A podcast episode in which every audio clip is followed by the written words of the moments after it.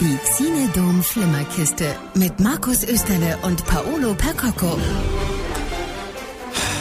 Yay! Wie müde sind wir auf einer Skala von 0 bis 10? Zwölf? Ja.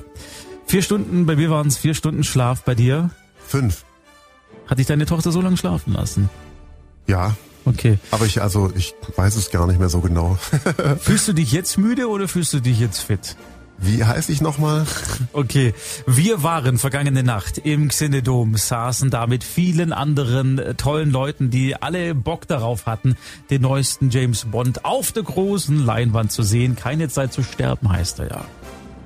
Genau, und das ging zweieinhalb Stunden lang bis um drei Uhr nachts. Dann gab's von Kevin noch Kaffee und Brezeln und es war einfach war eine super Nacht, wirklich. Aber wie gesagt, äh, Schlafentzug ein bisschen, aber das war's wert.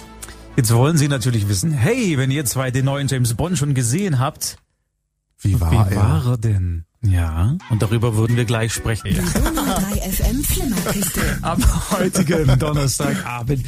Warum sind wir überdreht? Weil wir Schlafentzug haben noch und nöcher. Und wer hat uns den Schlaf entzogen? Natürlich das Kino, wie immer. Deswegen sind wir ja hier. Ja, wir hatten einen richtig bombastischen Kinotag gestern. Wir hatten gleich mehrere Sachen. Du sogar noch eine obendrauf und äh, wie war nochmal dein Name?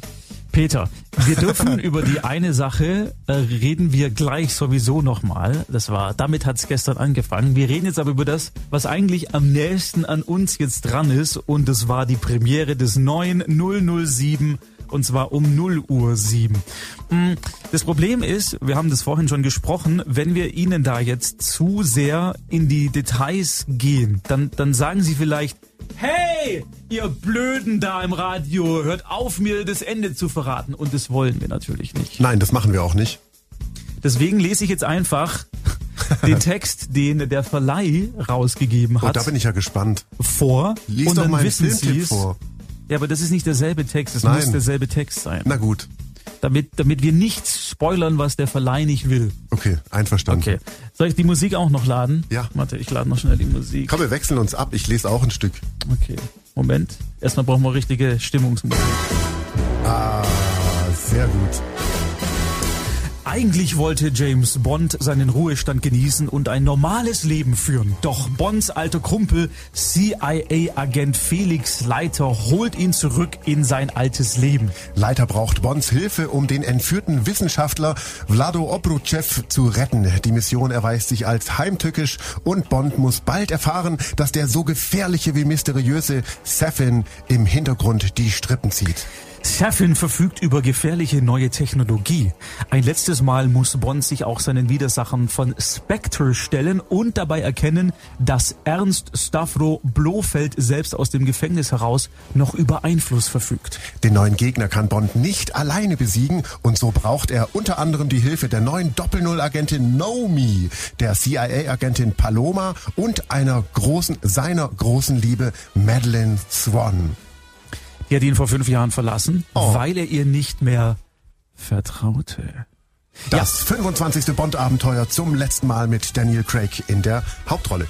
Also, das ist der offizielle Text des Verleihs, deswegen wir haben nichts gespoilert, was der Verleih nicht will, dass Richtig. rauskommt. Stimmt, es trifft es auch gut. Genau. Und mehr wollen wir auch Ihnen tatsächlich nicht verraten. Es ist nicht so, dass das Ende Ihnen den Spaß verderben würde, zu sehr, wenn Sie das jetzt wüssten. Aber es muss ja auch nicht gemacht werden. Deswegen konzentrieren wir uns jetzt eher darauf, wie er uns denn gefallen hat, so generell. Abseits vielleicht auch ein bisschen der Handlung. Hat das Ganze zusammengepasst mit den vier vorherigen Filmen? Was ist so unser Eindruck? Möchtest du beginnen, Paolo Percoco, bitte? Und ich beginne. Also ich war total geflasht erstmal. Das lag aber vielleicht auch daran, dass ich um Mitternacht im Kino saß bis drei Uhr, bis drei Uhr morgens. Ich finde, es ist ein ganz gelungener Abschied für Daniel Craig in der Rolle. Der äh, führt es zu einem ganz tollen, konsequenten Ende. Hat mir gut gefallen. Der Film hat auch alles, was ein Bond-Film braucht. Äh, schnelle Autos, tolle Frauen, krasse Waffen, Explosionen, Verfolgungsjagden, Bösewichter. Also da ist irgendwie alles drin, was in den Bond reingehört. Dadurch, dass es der 25. Bond-Film ist, der fünfte und letzte mit Daniel Craig, haben sie auch nochmal ganz viele so Referenzen in so ganz kleinen äh, und wenn es nur irgendwie ein, ein Teil der Melodie war, die aus einem alten Bond-Film gewesen ist, äh, das, das haben sie da eingebaut. Das hat mir sehr, sehr gut gefallen. Auch der Handlungsbogen ist cool. Der geht steil nach oben. In der Mitte flacht so ein bisschen ab, macht aber nichts. Der ist halt auch sehr lang. Er hätte vielleicht ein bisschen kürzer sein können, aber da bin ich mir jetzt auch nicht mehr ganz so sicher. Doch, absolut. Eine halbe Stunde weniger und man hätte nichts verpasst gehabt und der Film wäre, finde ich, runder geworden und wäre im Gesamteindruck bei mir ein bisschen besser dargestanden. Das habe ich bis vor ein paar Stunden auch noch gedacht, aber ich bin mir da jetzt gar nicht mehr so sicher, ob das eigentlich so passt, weil er hat eben diese epische Breite auch. Aber wenn man mal wenn man mal guckt, was denn erzählt wird auf handlungstechnischer Ebene, da hätte es jetzt diese halbe Stunde nicht gebraucht, weil da außer viel bla bla bla und noch ein bisschen Herzschmerz hier und noch ein bisschen, oh mein Gott, ich vermisse dich so sehr da, das wäre hätte jetzt, hätte jetzt den Kohl nicht mehr fett gemacht. Ich fände es aber schöner, es wäre schöner geworden und hätte, finde ich, nichts von seiner Epik auch eingebüßt, wenn da 20 Minuten, also er geht übrigens zwei Stunden 40, also es ist ein richtiges Brett, da müssen sie sich ein bisschen Zeit für nehmen, um den komplett genießen zu können.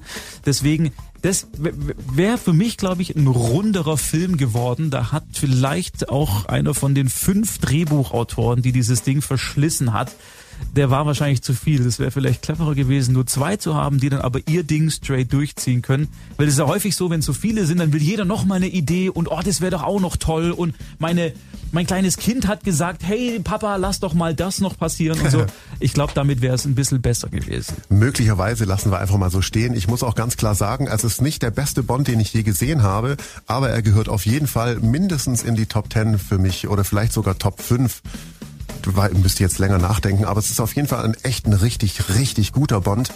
Was mich enttäuscht hat, äh, was ich auch sagen muss, ist, dass äh, der Seffin, gespielt von dem Remy Malek, der ja den Oscar bekommen hat, für seine Darstellung des Freddie Mercury in Bohemian Rhapsody, den sie vermutlich mal halt genommen haben, weil, oh, Oscar-Gewinner, den nehmen wir als Bösewicht, der ist sehr blass. Der hat mich überhaupt nicht überzeugt, der, den fand ich sogar eher langweilig, ähm, aber das ist nicht so schlimm. Und wir gehen gleich noch ein bisschen mehr auf die Schauspieler auch ein. Sie bekommen auch gleich noch einen Eindruck von den Leuten, die den Film mit uns gesehen haben, zu hören. Wir haben noch eine Umfrage gemacht gleich. Die Donau 3 FM Flimmerkiste. Mit Paolo Percoco. Und James Österle. Dankeschön, Dankeschön. Zu viel der Ehre, zu viel der Ehre. Der neue James Bond, keine Zeit zu sterben, seit heute im Kino. Wir haben gerade eben schon so ein bisschen abgerissen, was uns gefallen hat, was uns nicht gefallen hat. Gehen da auch gleich noch mal ein bisschen ins Detail. Lass uns mal über die Schauspieler Schauspieler sprechen. Daniel Craig nach wie vor Hauptrolle fand ich top. Also da kann Absolut. man da kann man nicht sagen, der Nein. zieht sein Ding durch. Man sieht, dass er vieles dann selber gemacht hat. Ähm, vorhin hat noch jemand geschrieben, als es um die besten Bonds ging. Ich glaube Roger Moore, der mit seinen Steckerlesärmeln, dem nimmt doch keiner ab, dass er über nee, äh, George Lazenby, dem nimmt doch niemand ab, dass der einen seiner Stunts damals selber gemacht hat. Kann man bei Daniel Craig definitiv nicht sagen. Der Typ ist nach wie vor durchtrainiert. Er ist eine Bombe und dem dem glaube ich, dass der physisch da volle Kanne reingegangen ist. Da fällt mir sofort sein Einstand mit Casino Royale ein, wo dieser Typ äh, auf der Flucht vor ihm durch so ein Oberfenster über ja, eine Tür in einer, in, einer, in einer Wand irgendwie verschwindet und er, und er rennt einfach durch die Wand durch und er durchbricht diese, diese ähm, Rigipswände einfach mit seiner schieren Körperkraft. Äh, ja, ich finde, Daniel Craig ist ein toller Schauspieler, das hat er super gemacht und er gewinnt ja diese Rolle ganz andere Seiten ab. Also schon mit Anfang dieser neuen Performance von ihm äh, ist James Bond nicht mehr der, wie man ihn davor kannte. Er war ja davor quasi so ein so ein äh, Alt-Dinosaurier, äh, wie heißt denn das nochmal, dieses ein Macho. Typ, das hat er schon auch noch, äh, diese Seiten, aber halt nicht nur. Er gibt dem ganz neue Facetten, vor allem jetzt im neuen Teil oder im letzten mit ihm.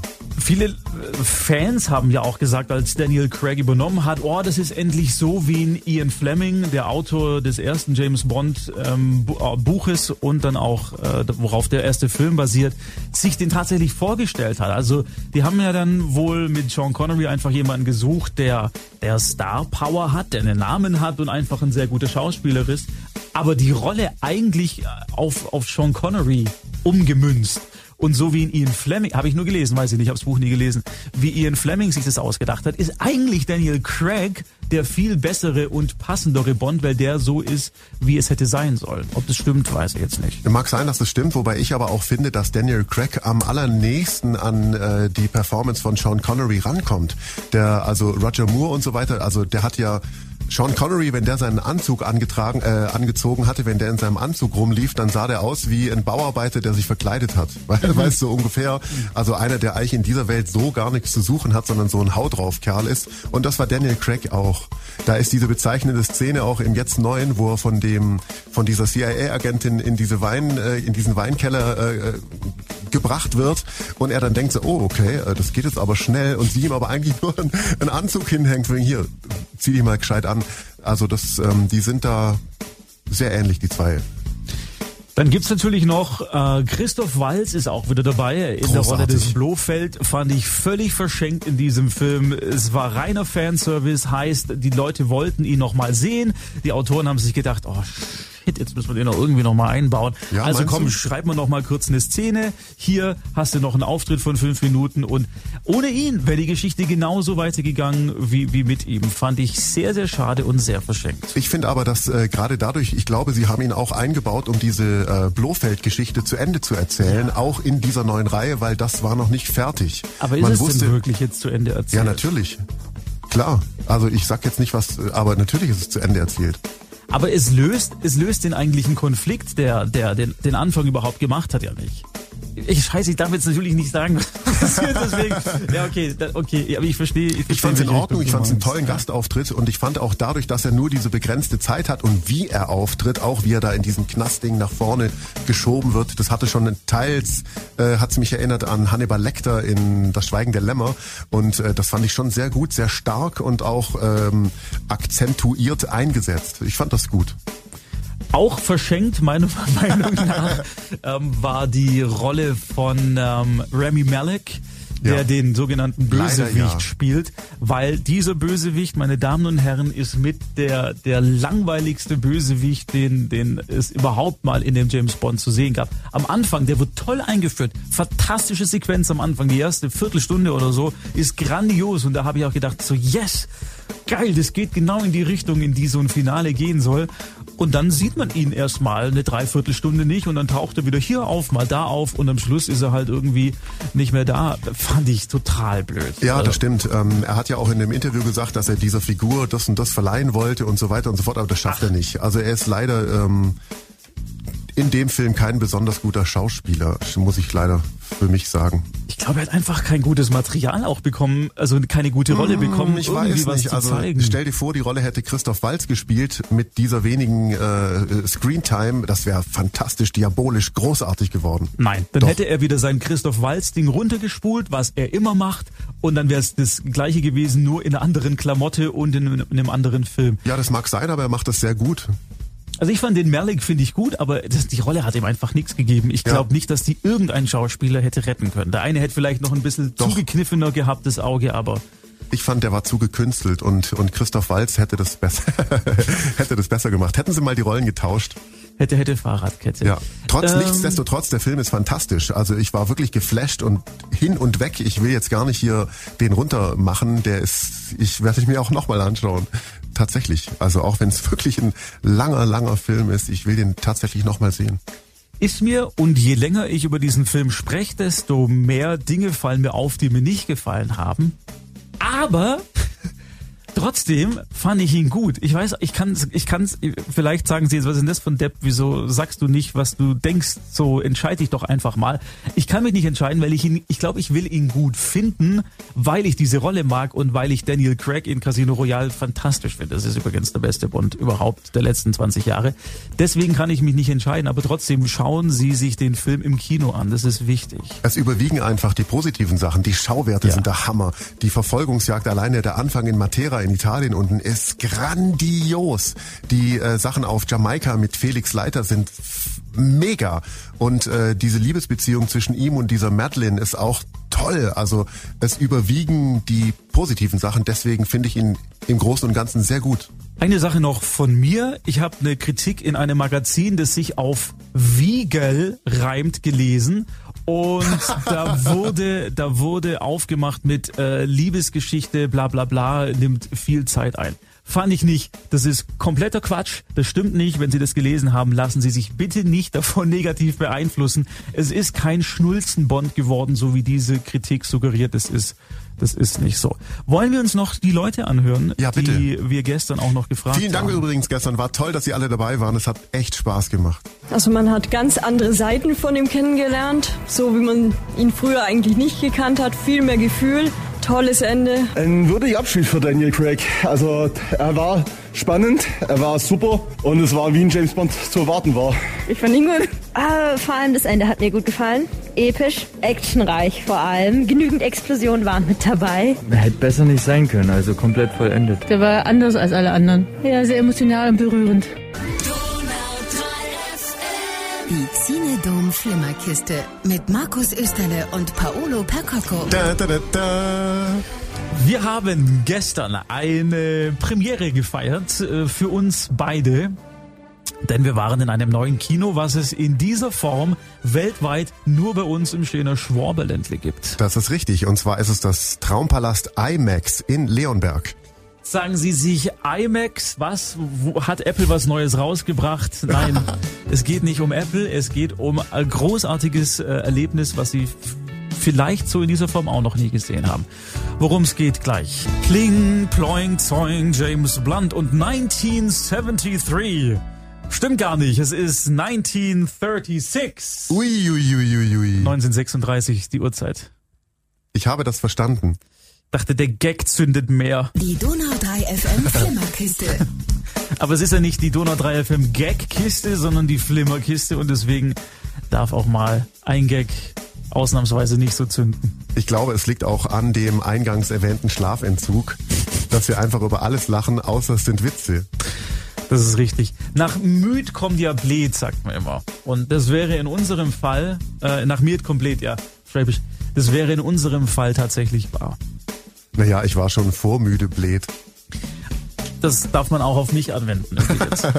Wir sprechen aber jetzt was äh, über etwas, das überhaupt nicht blöd ist, sondern sogar relativ spektakulär. Denn in Hollywood hat man auch darüber berichtet, kein Scherz. Bei uns in Schwaben, da hat jetzt ein neues Kino eröffnet und zwar ein IMAX. Das sind die mit den riesengroßen Leinwänden in Leonberg bei Stuttgart. Das ist direkt ab der 81. Da hat jetzt eben ein neues IMAX eröffnet mit und es ist nicht gelogen, der größten Leinwand der Welt. 600 Leute passen da rein. Warte, ich wiederhole es nochmal. Die größte Leinwand der Welt. Marius Lochmann äh, ist der Geschäftsführer der äh, Lochmann Filmtheaterbetriebe. Der hat dieses Riesending mit einer Fläche von 40 mal 30 Meter tatsächlich gebaut bzw. bauen lassen natürlich. Wir sind auch sehr stolz. Ich meine, wir machen schon viele Jahre, machen wir Kino und äh, wir schauen immer, ähm, wie können wir uns weiterentwickeln, was können wir machen, damit das Ganze auch zukunftsfähig ist und sich auch ähm, abhebt vom Home Entertainment. Ich behaupte mal, so eine Leinwand, wie wir hier haben, ist schwierig äh, irgendwo zu Hause zu installieren und dementsprechend, ja, ja, wir sind einfach mega stolz und noch eine lustige Anekdote. Gestern kam die Pressemitteilung von, von IMAX, ging die raus und der Aktienkurs ist gestern von IMAX äh, 5% in die Höhe gestiegen. Und da kann er tatsächlich stolz drauf sein, auch auf dieses Mega-Kino. Den Lochmann Filmtheaterbetrieben, den gehört übrigens unter anderem in Esslingen, in Schwäbisch Gmünd oder eben in Leonberg der Traumpalast, auch der Traumpalast in Biberach und auch da wird es bald was Neues geben. Mein Ziel ist für die Zukunft ähm, erstmal alle, alle Kinos, die wir besitzen, auf Vordermann zu bringen und einen gewissen Standard dort zu haben. Nichtsdestotrotz war das jetzt hier eine Rieseninvestition von 19 Millionen Euro ja, bei Corona. Wir hatten letztes Jahr drei Monate offen. Dementsprechend müssen wir uns da auch mal, auch mal erholen, weil wir haben hier natürlich auch gesagt, hey, wenn wir uns was vornehmen, dann ziehen wir das auch so durch, wie wir es uns vorstellen. Aber natürlich ähm, ist schon mein Ziel, jeden Standort, den wir besitzen, auf einen gewissen äh, Standard ja, zu heben. Diese Mega-Leinwand in Leonberg, die wird aber einmalig bleiben. Und mit dem neuen Bond ist das Traumpalast IMAX Leonberg jetzt erfolgreich eröffnet worden. Im Dezember wird da sogar die Deutschlandpremiere von Matrix 4 Revolutions gefeiert. Ich habe es ja gesagt, sogar in Hollywood wird von der größten Leinwand der Welt berichtet. Kommt alles sehr gerne vorbei. Wir würden uns riesig freuen. Hier die größte Leinwand der Welt in Leonberg in der Nähe von Stuttgart. Wir freuen uns. Vielen Dank, Marius Lochmann, Geschäftsführer der Lochmann Filmtheaterbetriebe und viel Erfolg weiterhin. Ein Video dazu sehen Sie übrigens auf donau3fm.de und auch bei uns auf YouTube, Instagram und Facebook. Die Donau 3 FM Flimmerkiste. Mit Markus Österle. Und Paulo Percocco. Britney Spears. Paulo, was fällt dir ein, wenn du den Namen Britney Spears hörst? Äh, mein Neffe Ramon, weil der ein Riesenfan war in den 90ern. Ein Song vielleicht? Ähm, Tri, tra, trullala. Oh, das war ihr größter. Nein, äh, Toxic zum Beispiel. Toxic, genau. Den können wir eigentlich gleich noch anhören. Das machen wir gleich noch. Ähm, warum reden wir über Britney Spears in dieser Kino- und äh, Seriensendung? Weil es mittlerweile diverse Dokumentationen über das Leben von Britney Spears gibt. Jetzt sagen Sie, der davon noch nichts gehört hat, hä, wieso? Äh, macht die überhaupt noch was? Ist die denn überhaupt noch da? Ja, sie ist noch da.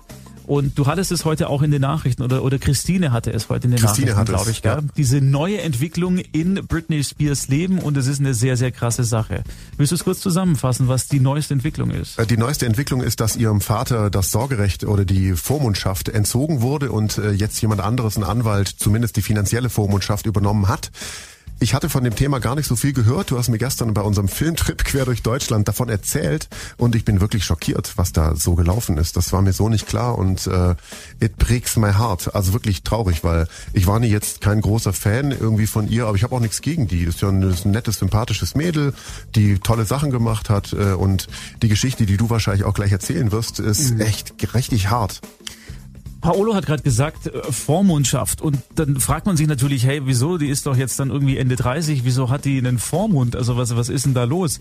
Das geht zurück bis ins Jahr 2008. Da, da hatte sie einen sehr medienwirksamen Zusammenbruch, wobei Zusammenbruch ist ja immer in Anführungszeichen zu setzen. Sie wurde wie immer verfolgt von Paparazzi, ähm, hat dann einfach die Nerven so ein bisschen auch verloren, hat sich dann in der Öffentlichkeit die Haare abrasiert in so einem, in so einem Supermarkt Stimmt, am Eck. ich erinnere mich, ja. Ist natürlich gefilmt worden und daraufhin wurde ihre psychische Gesundheit in Frage gestellt. Ähm, in den USA gibt es eine sogenannte, das heißt Conservatorship, auf Deutsch übersetzt mit Vormundschaft. Ist eigentlich nur für ältere Leute, die eben nicht mehr für sich selber sorgen können, damit das äh, Vermögen, das diese älteren Leute haben, einfach safe ist, dass, da, dass die nicht auf irgendwelche Sachen reinfallen können, auf irgendwelche Versicherungsgesellschaften äh, oder andere Menschen, die das Geld von den alten Leuten abzocken wollen. So kann man dafür sorgen, dass das Geld von einer Person verwaltet wird, das Vermögen. So, wie gesagt, eigentlich für ältere Leute gedacht. In diesem Fall hat sich aber der Vater von Britney Spears, Jamie Spears, gedacht, naja,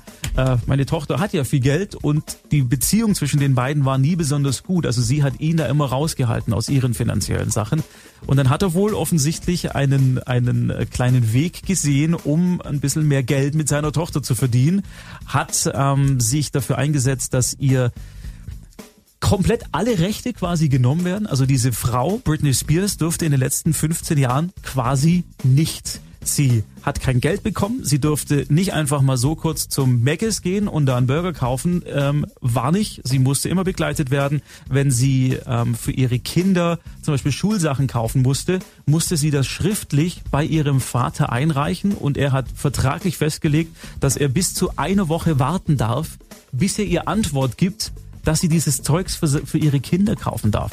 Also Dinge, wo man als normal denkender Mensch sagen würde, es kann wohl nicht wahr sein, dass das in unserer zivilisierten, in Anführungszeichen, Welt wirklich möglich ist. Aber dieser Frau hat man alle Rechte weggenommen vom eigenen Vater und das ist eine richtig krasse Geschichte. Ja, das ist ein Skandal tatsächlich. Und äh, da gab es dann eben eine Doku auf Amazon und jetzt eine auf Netflix, die äh, eine Bewegung, die wie heißt Free, Free Britney, glaube ich, gab es eine Bewegung. Genau. Und die äh, diese Bewegung mit diesen zwei Dokus hat wohl mitunter dazu geführt, was jetzt vor Gericht passiert ist, eben erst ganz brandaktuell mit der dass dem Vater die Vormundschaft entzogen wurde. Diese Doku bei Netflix äh, heißt Britney vs. Spears, also Britney gegen Spears, in diesem Fall natürlich der Vater und andere Familienmitglieder sind da auch doch drin. Also das ist alles nicht so ganz koscher, was da gelaufen ist. Ist auf jeden Fall sehr, sehr sehenswert, wie du es gerade auch gesagt hast, selbst wenn man jetzt kein Britney-Fan ist oder noch nicht mal irgendwie denkt, äh, ja, eigentlich ist es mir egal, aber einfach um zu sehen, was das amerikanische Justizsystem bereithalten kann und das ist übrigens auch teilweise in Deutschland möglich, ähm, hat dann so ein Experte auch gesagt. Nicht ganz so krass natürlich, aber zumindest von den Grundzügen her. Das ist dann doch, äh, ist zumindest für 90 Minuten sehr, sehr interessant mal zu sehen, weil die Doku ist toll gemacht. Es sind zwei Filmemacherinnen, die sich eben auch an Dokumente herangewagt haben, die dann vorlesen, die bisher unter Verschluss waren, wo dann nochmal so dieses ganze Dings aufgerollt wird, um zu zeigen, wie A, die Presse mit ihr umgegangen ist, wie B, ihre Familie mit ihr umgegangen ist, wie C, Freunde mit ihr umgegangen sind, und was aus dieser eigentlich völlig unschuldigen Frau am Schluss geworden ist, nämlich ein richtiges Wrack, die, obwohl sie 58 Millionen Dollar im Jahr verdient, damit gar nichts anfangen kann, weil sie nämlich darauf nicht zugreifen darf. Hoffen wir mal, dass das jetzt, äh, was heute auch passiert ist, in die richtige Richtung geht. Sie ist ja noch nicht so alt, vielleicht fängt sie sich ja wieder. Ich würde sie echt wünschen. Weißt, vielleicht gibt's ja ein riesengroßes Comeback und sie hat noch so ähnlich wie Tina Turner, äh, blöder Vergleich jetzt. Na, Vielleicht ähnlich. startet sie nochmal total durch und, äh, und findet ihren Weg. Ich würde sie echt wünschen. Es ist schon sehr ähnlich. Es ist auch eine Frau gewesen, die, die einfach äh, Männer um sich rum hatte, die das Schlechteste nur für sie wollten, um sich selber zu bereichern. Und das mag jetzt für den einen oder anderen, oh, jetzt kommt der wieder mit seinem woken Shit da. Nee, aber es ist tatsächlich so. Also Fakt ist, sie wurde ausgenutzt und Fakt ist auch, dass das in diesem Fall nicht Frauen waren, sondern, sondern Männer. Einen schönen Die Donnerstagabend Donau 3 FM Flimmerkiste. mit äh, Paulo Percoco. Und äh, Britney Spears. Danke. ähm, was hältst du eigentlich von Kapitalismus? streitbar und nicht besonders förderlich für unser soziales Miteinander, aber im Moment äh, funktioniert die Gesellschaft leider so. Äh, was hältst du von Tintenfischen? Die mag ich gerne, vor allem panierte Ringe äh, in Fett ausgebraten oder frittiert und auch gerne diesen kleinen Tintenfischchen in dem Meeresfrüchtesalat, also quasi auch so direkt aus dem Meer rausgefischt. Unten in Süditalien kann man die quasi fischen essen, ist ziemlich pervers, schmeckt aber sehr gut. Und auch in Meeresfrüchtesalat mag ich sie sehr gerne. Außerdem Was hältst du denn von äh, Südkorea? Südkorea erinnert mich an den Film The Interview von die, die wie heißen die zwei Komiker, wo sie Du meinst Nordkorea. Ach so, habe ich Südkorea gesagt? Oder du? Südkorea ist das so. gute Land, ja. Ja, okay, ist ja. es wirklich das gute Land? Ja, also ist bestimmt schön da. Ich war Von ich, beiden. Ich war noch nie, ich war noch nie dort. Südkorea hat auf jeden Fall eine neue Netflix-Serie rausgebracht, die laut dem Netflix-Boss das Zeug hat, die erfolgreichste Netflix-Serie aller Zeiten zu werden. Ernsthaft? Ja, Okay. Fakt. Und was hat das jetzt mit deinen Fragen? Was hat das damit? zu- Okay, Südkorea. Die Frage habe ich verstanden. Naja, diese Serie, ähm, Moment, die aus sie Südkorea spielt kommt. in einem kapitalistischen Südkorea mit Tintenfischen. So ungefähr. Du bist relativ nah dran. Also es geht um, die heißt das Squid Game. Und Squid heißt auf äh, Englisch Tintenfisch, äh, auf Deutsch Tintenfisch. Squid heißt auf Englisch Squid. Es geht grob gesagt um einen, ich weiß, das ist jetzt ein unfaires Wort, aber in dem Fall, wie er eingeführt wird in der Serie, ist er einer, einen richtigen Loser. Äh, Er hat einen Namen, den ich jetzt nicht mehr weiß, weil es ein südkoreanischer Name ist. Ja, die sind halt so ein schwierig. Loser. Du hast sogar seinen Namen vergessen. Also wirklich. Tut mir leid. Und er hat kein Geld, wohnt noch bei seiner Mutter, die allerdings auch nicht viel Kohle hat, hat eine Tochter von einer Frau, die nichts mehr mit ihm zu tun haben will. Oh, also die Situation so, jetzt ist, wird's ernster, also sehr sozialkritisch, Ja. gesellschaftskritisch. ist nicht die beste für ihn. Da äh, sieht er in der U-Bahn eines Nachts einen Typen, der sagt, hey komm, äh, ich spiele ein Spiel, du musst gar nichts machen. Ich habe dir hier zwei Blätter Papier, ähm, die sind so gefaltet, also die Falzseite liegt quasi nach unten, du musst mir das, das andere drauf pfeffern, sodass das am Boden liegende sich umdreht und die andere Seite zu sehen ist. Ganz easy. Und Ist dann das kriegst du Kohle. Squid Game, oder? Komme ich gleich zu. Okay. Kriegst du die Kohle. So, er sagt natürlich, hey, ja, okay, komm, mach ich. Fängt an, schafft's nicht, schafft's nicht, schafft's nicht. Den Einsatz, den er geben muss, ist, dass er sich vom anderen eine scheuern lassen darf. Einfach nur so ins Gesicht, so klapp. So. Tut vielleicht ein bisschen weh, aber nach dem zehnten Mal hast du es auch vergessen in der Situation. Und er spielt dieses Spiel und dann äh, kriegt er am Ende, äh, schafft er es und bekommt etwas Geld. Das sind 10.000 Won, das ist glaube ich äh, 1.000 Euro umgerechnet. Denkt sich, ah ja, okay, cool, vergisst es schon wieder, hat aber eine Karte von ihm noch mitbekommen von dem Typen und da ist eine Telefonnummer drauf. Die ruft er dann aus Verzweiflung eines Tages, weil er natürlich kein Geld mehr hat, an und dann geht eine Stimme ran, die sagt, willst du bei dem Spiel mitspielen? Es gibt viel Geld zu gewinnen. Er sagt natürlich aus Verzweiflung, ja klar, will ich. Und dann ist er in dem Squid Game, in dem Tintenfisch-Spiel drin. Und dann geht's hier, Butter bei der Tintenfische. Dann geht's echt richtig, richtig ab. Okay. Ähm, wie viele Folgen, wie lange dauert eine Folge? Neun Folgen, acht davon gehen jeweils äh, eine Stunde, eine Folge geht nur eine halbe. Also überschaubar Ja. sozusagen. Es ist derbe blutig teilweise, es ist sehr, sehr böse teilweise, aber Franziska, unsere Kollegin, die ist total drin und ähm, die ist sehr zart beseitet, was es angeht. Also sie erträgt offensichtlich und von daher kann man es schon zumuten, ist ab 16 freigegeben laut Netflix. Aber sehr lohnenswert. Toll. Es klingt sehr spannend, tatsächlich. Toll, toll, toll. Ein bisschen wie, wie hieß der Film, den wir vor, vor einem Jahr oder so besprochen hatten, auch äh, mit diesem Turm, wo immer so ein, so ein Schacht, der Schacht, Der Schacht. hoch und runter fährt. Das erinnert mich ein bisschen daran, so ein, ein bi- ein bisschen. Geht so in die Richtung. Also es ist Okay. sehr sozialkritisch. Ähm, wie gehen wir quasi mit der Verlockung Geld um? Was sind wir bereit selber an äh, zu geben, um an ein bisschen Kohle zu kommen? Auch mit der Aussicht, vielleicht nie an Kohle zu kommen, so einfach nur die Idee, Geld zu haben. So in diese Richtung geht. Also man kann schon ein bisschen nachdenken und es auch auf unsere Gesellschaft hier in Germany äh, drauf äh, oktroyieren, aber es ist auf jeden Fall eine sehr sehenswerte Serie, würde ich empfehlen. Das Tintenfischspiel, jetzt auf Netflix. Schaust du es dir an? Ich glaube schon, ja. Das ist sehr gut. Du wirst es nicht bereuen. Sie übrigens auch nicht und auch diesen Song werden sie nicht bereuen. Boah, was für eine Überleitung. Wow. Hier sind die Fanta 4 und treu. Bleiben Sie uns eben solches, bitte.